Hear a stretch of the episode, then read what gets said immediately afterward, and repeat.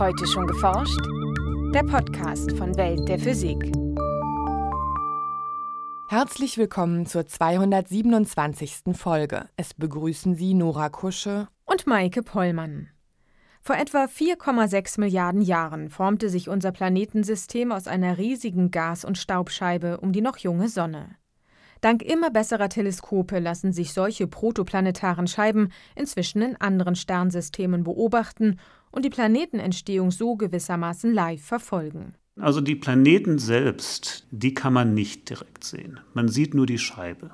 Man sieht das Material der Scheibe und dann gibt es eben zwei Möglichkeiten. Zum einen beobachtet man das Gas oder und oder man beobachtet den Staub. So Wilhelm Klei von der Universität Tübingen. Wie aus Gas und Staub schließlich Planeten heranwachsen, erklärt der Wissenschaftler im heutigen Schwerpunkt. Außerdem berichten wir über ein alternatives Szenario für die Mondentstehung, über den Ursprung eines kosmischen Radioblitzes und über Transistoren, die so dehnbar sind wie Haut. Erst einmal aber das Feature von Franziska Konitzer.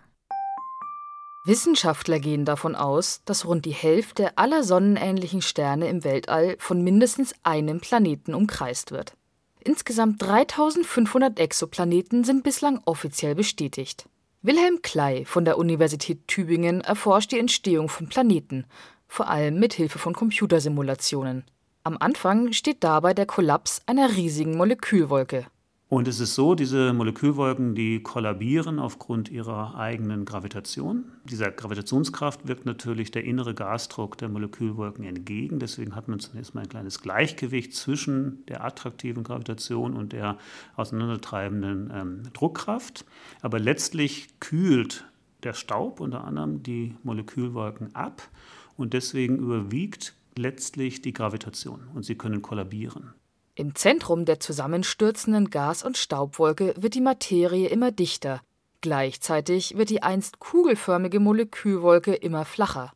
Das kommt dadurch zustande, dass diese Molekülwolke eben in der Milchstraße so ein bisschen rotiert und ähm, durch den Kollaps eben wird praktisch wie bei einer Eiskunstläuferin, dadurch, dass sie ihre Arme zusammenzieht, die Rotation schneller, Drehimpulserhaltung und äh, deswegen flacht das ganze Gebilde ab und es bildet sich ein, ein Objekt, in dem in der Mitte halt der Protostern ist und außen drumherum eine Scheibe.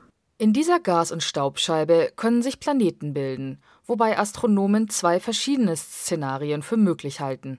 Zum einen könnten winzige Staubkörner aneinander haften und so zu immer größeren Klumpen anwachsen, die schließlich sogar Mond- oder Marsgröße erreichen. Alternativ könnten sich, ähnlich wie beim Kollaps einer Molekülwolke bei der Sternentstehung, einzelne Regionen der Scheibe zu Planeten verdichten. Ja, also es sind theoretisch beide Möglichkeiten denkbar, obwohl man im Prinzip davon ausgeht, dass die erste Möglichkeit, dass man also Staubkorrelation hat und dann sukzessive den Planeten aufbaut durch ganz, ganz viele Stöße, dass das das vorherrschende Szenario ist. Direkt beobachten können Astronomen solche Prozesse zwar derzeit nicht. Aus Modellen wissen sie aber, dass beim Kollapsszenario vornehmlich massereiche Planeten entstehen würden, die sich auf einer Umlaufbahn weit entfernt von ihrem Stern befinden, weiter als Neptun von der Sonne. Aber diese, diese Zahl der Planeten, die man da beobachtet hat, die weit draußen sind und die möglicherweise Kandidaten für diese Eigengravitation sind, die Zahl ist sehr klein. Ja, da gibt es also nur, ich wollte mal sagen, Dutzend vielleicht Objekte, wenn es hochkommt, zwei Dutzend, die da vielleicht überhaupt in Frage kommen. Und man hatte sich da mehr erhofft, aber das ist bis jetzt noch nicht eingetreten. Deshalb favorisieren Wissenschaftler derzeit das erste Szenario, in dem Staubteilchen zu immer größeren Brocken heranwachsen. Und die Idee dabei ist, Zunächst mal natürlich aufgrund der Tatsache, dass wir im Innern des Sonnensystems nur erdähnliche Planeten haben. Wir haben den Asteroidengürtel und so, also fast nur festes Material.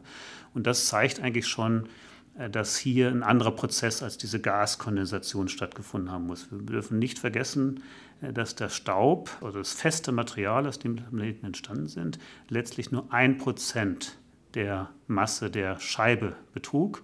Und insofern kann es nicht durch einen Gaskollaps geschehen sein, kann die Erde nicht entstanden sein, unmöglich. Die Entwicklung von winzigen Staubkörnchen zu mondgroßen Brocken geht offenbar relativ schnell vonstatten. Sie dauert nur einige hunderttausend Jahre.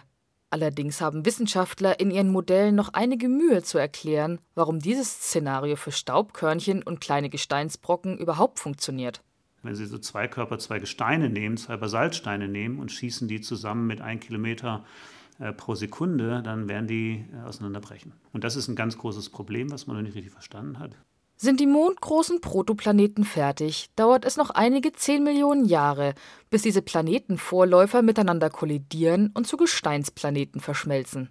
Die Entstehung von Gasriesen wie Jupiter oder Saturn in den äußeren Bereichen des Sonnensystems erfordert noch einen zusätzlichen Schritt.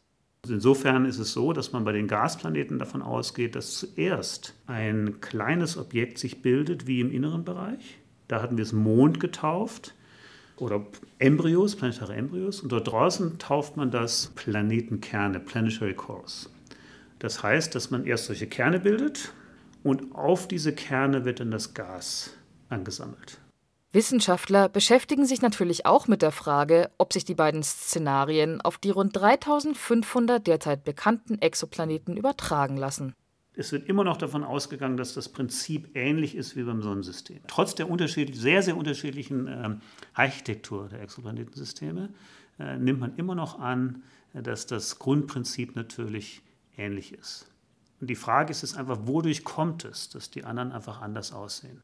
In manchen Systemen finden sich beispielsweise heiße Jupiter, also Gasriesen, die ihren Stern auf extrem engen Bahnen umkreisen.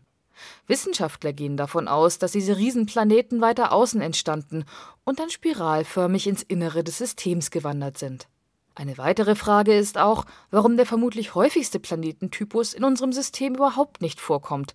Supererden, Gesteinsplaneten also, die wesentlich größer sind als die Erde. Nachrichten Bisher gingen Wissenschaftler davon aus, dass der Mond vor 4,5 Milliarden Jahren entstanden ist, und zwar durch einen Zusammenstoß von Urerde und einem maßgroßen Himmelskörper. Computersimulationen eines Forscherteams aus Israel stärken jetzt jedoch ein alternatives Szenario. Es gab demnach nicht einen großen, sondern viele kleine Einschläge. Jeder Einschlag produzierte eine Trümmerscheibe um die Erde, aus der sich ein kleiner Trabant bildete. Dieser wanderte dann langsam nach außen und stieß schließlich mit einem dort bereits kreisenden Mond zusammen.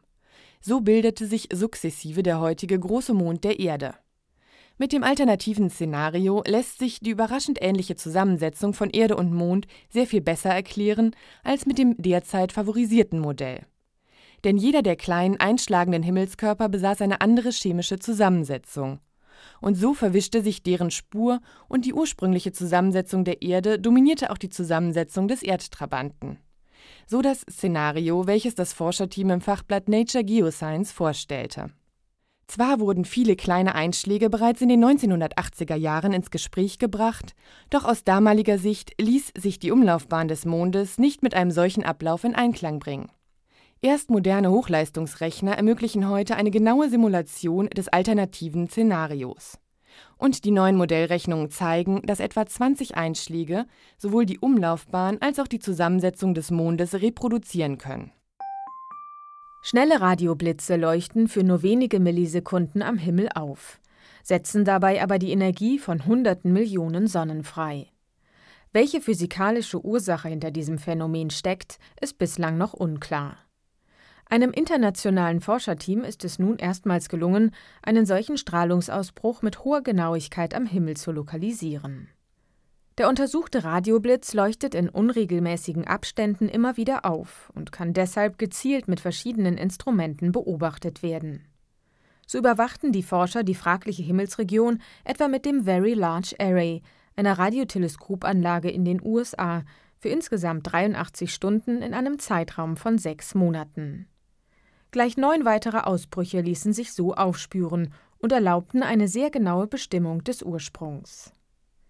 Die Beobachtungen zeigten zudem eine schwache, dauerhafte Radioquelle am Ort der Strahlungsausbrüche, deren Charakteristik mit einem aktiven Galaxienkern übereinstimmt, also einem supermassereichen schwarzen Loch, in das Materie einfällt. Optische Beobachtungen bestätigten, dass sich diese Radioquelle im Zentrum einer leuchtschwachen Galaxie befindet, so die Wissenschaftler im Fachblatt Nature. Bei den schnellen Radioausbrüchen könnte es sich also um ein bislang unbekanntes Phänomen aktiver Galaxienkerne handeln. Für ein flexibles Sensorarmband, dehnbare Displays oder intelligente Implantate wären biegsame elektronische Module ideal. Bisher ordnen Forscher starre Schaltkreise auf gefaltete oder gewellte Trägermaterialien und setzen dieses Konstrukt flexibel ein. Eine Forschergruppe in Kalifornien entwickelte nun Transistoren, die ohne solche Trägermaterialien bis auf die doppelte Größe gedehnt werden können. In der Fachzeitschrift Science präsentierten die Wissenschaftler einen ersten Prototyp, der mit dehnbaren Halbleitern aus Polymeren arbeitet und eine einzelne Leuchtdiode steuern konnte. Mehrere Dutzend Male dehnten sie das hauchdünne Steuermodul auf die doppelte Länge. Dabei wurde das Modul nicht beschädigt und zeigte sowohl im gedehnten als auch im entspannten Zustand eine gute elektrische Leitfähigkeit. Als Test klebten die Forscher ihr dehnbares Schaltmodul auf ein Fingergelenk.